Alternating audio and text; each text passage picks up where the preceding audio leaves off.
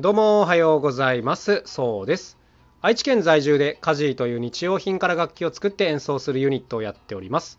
えー今年はですね正月の三が日からアルプラザさんという平和堂系列のショッピングモールで演奏してきたんですけども、まあ、すごい幸先のいいスタートが切れたなというふうに思ってます。でこういうねショッピングモールでの演奏ってどうなってるのっていうふうに、まあ、気になる方もいるかなと思ったんで今日はですねこの裏側とかを話してみようかなと思います。まショッピングモールでの演奏ってこう一見いい感じしますよね。あのお客さんはこう結構たくさん通ってる印象だし、あと屋内だしね、これが外のストリートでやるのと大きな違いだなと思うんですけども、でやっぱりこうモールさん側も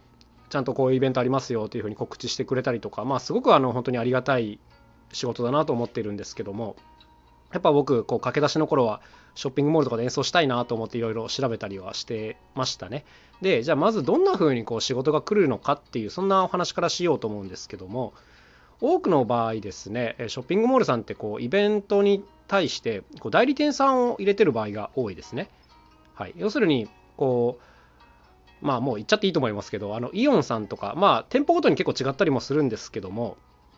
特定のこう代理店さんにイベントをお願いしててでそこの代理店の方がこういろんなパフォーマーをプレゼンするというでそれでこうこの人で行きましょうってなった人がやるみたいな、まあ、そんなパターンが多いかなというふうに思いますね。だから実際一番多いのはこう代理店の方とやり取りする方があやり取りすることが多いですかね。今度どこそこのショッピングモールで何日イベント枠あるんですけどどうですか？みたいな問い合わせが来て、まあ、こっちが空いてれば空いてますって言ってあの、まあ、プレゼンにかかることもあれば、まあ、もう即決まるようなこともあるんですけども、まあ、こういったことが多いというところです。だからこうショッピングモールで演奏したいって、まあ、すごい強く思ってる人がもしいるとすればですねあのまずはその代理店さんを抑えるっていうのが基本だろうなというふうに思います。はい、ただですね問題はこの代理店さんって外から見えないんですよ。要するにそのイベントをやってるところにどっかに名前が載ってるわけでもないしあのじゃあどこに問い合わせればっていうか、うんね、どどこからこう手をつければいいのかみたいな話にまあなると思うんですけども、まあ、これ答えはすごく簡単で、えっと、現場で代理店の方って大体いらっしゃるんですよ。うん、なんかこれはもう会社によって違いますけども例えばですね人によってはもう現場でこう PA やってたりとかいう方もいらっしゃいますし、まあ、単純にこうお客様の整理とかでいらっしゃる方もいますが、まあ、大体こう代理店さんが噛んでる場合は現場にあのいらっしゃいます。はい、でまあどうやって見分けるかはちょっと難しいところだとは思いますがだもし自分がこうパフォーマンスをやっててここのショッピングモールでやりたいみたいになった時はまずステージ見に行ってあのその近くでその運営をやってる方を探すといいんじゃないですかね。あのまあ、ショッピングモールの方もいらっしゃると思うのでちょっとその辺の区別が難しいとは思いますが、はいまあ、代理店の方を見つけて自分をこうプレゼンしてみたらいいんじゃないかなというふうにまあ今だったら思いますね。はいあの昔僕こういうの外から調べてて全然わかんねえって思ってた時期があるのであの、まあ、今ならいや現場に行けばすぐわかるよっていう、まあ、これだけなんですけどもはいそんなところですかね。で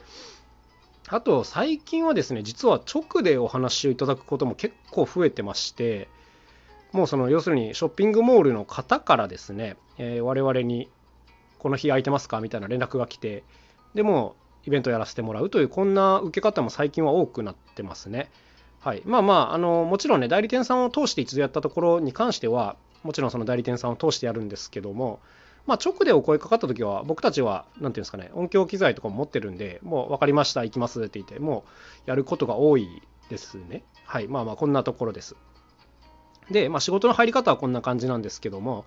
当日行ってまあ何ていうんですかね他のイベントと大きく違うところがまあいくつかあるなとは思っててまずですね第一にあの搬入経路が長いっていうところですね。あの大体こう研修口とか搬入口とか呼ばれるこうトラックがつけられるような大きな口があるんですけども大体こう何て言うんですかねスーパーに物を入れたりとかこう入ってる専門店服屋さんとかに商品を入れたりするとかっていうことでもう荷物がめちゃくちゃごった返してるんですよバックヤードがね。だからその結構狭い通路の中を結構長い距離をこう搬入していくことになるんですね。これが実は結構大きなネックというかね僕たちみたいに機材の多いグループにとっては結構大変で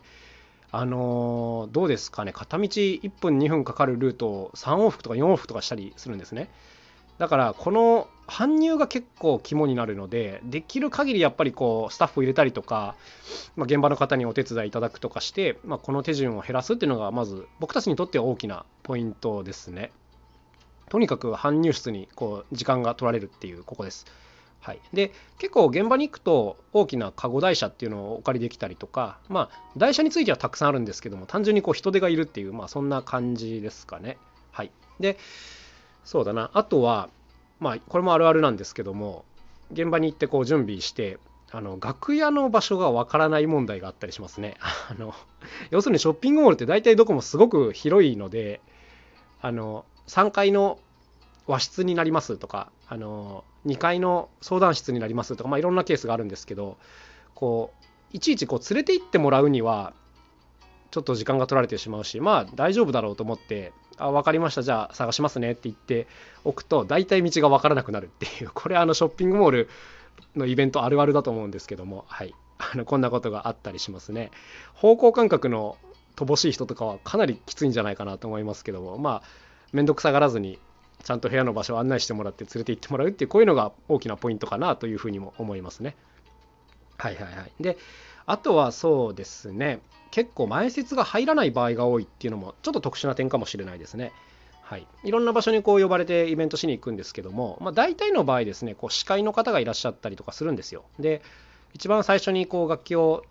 鳴らしながら練り歩きで入っていくことが多いんですけども、まあ、そういう時もこうカジーさんって呼んでもらって入っていくことが多いんですけど多くのショッピングモールはもうあのお任せしますんでみたいなことが多いなと思います。あの時間になったら始めちゃってもう進行もご自分たちでお願いしますみたいなこういう状態が多いなと思うので、はい、とにかく何て言うんですかね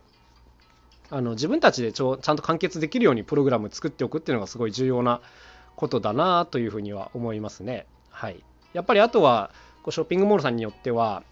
イベントが始まる時に、まあ、お客さんがいたりいなかったりするんですね。はい、だから気分的には気分というか、まあ、雰囲気的にはやっぱりこうストリートでやるような感覚で最初行った方がいいなと思います。あの最初からこうお客さんたくさんいるだろうみたいな風にはまああんまり思わないで準備していくというかねあのゼロからでも全然こう集められるようなタイプのプログラムにしとかないとちょっと厳しいかなっていうところですね。はい、あの途中入場途中退出がとてもこうカジュアルにある現場なので例えば30分ワンステージとなった場合に最初から最後まで見てないとわからないっていうこういうものはちょっと不向きだろうなというふうに思います。できるだけこう短いネタをパンパンパンとつなげていけるような人の方が多分ショッピングモールとか向いてるんだろうなと思いますよね。うん。まあまあそういうのが何て言うんですかね普段のイベントと大きく違うところかなというふうには思います。まあ何ていうんですかねあのこれもやっぱ慣れだと思うんでやってればだんだんああこういう感じかっていうのが分かってくるかなと思いますね。あとそうだな個人的にまあ家事としてちょっと気をつけてることを言うとやっぱりこうショッピングモールって BGM がはっきりあって結構ざわざわ音も大きいのであんまり繊細な演目っていうのはちょっと向いてないかなっていう、まあ、そういう気もしていますねなんか小さい音の楽器とかものすごくこう集中しなきゃいけないような演目っていうのはちょっと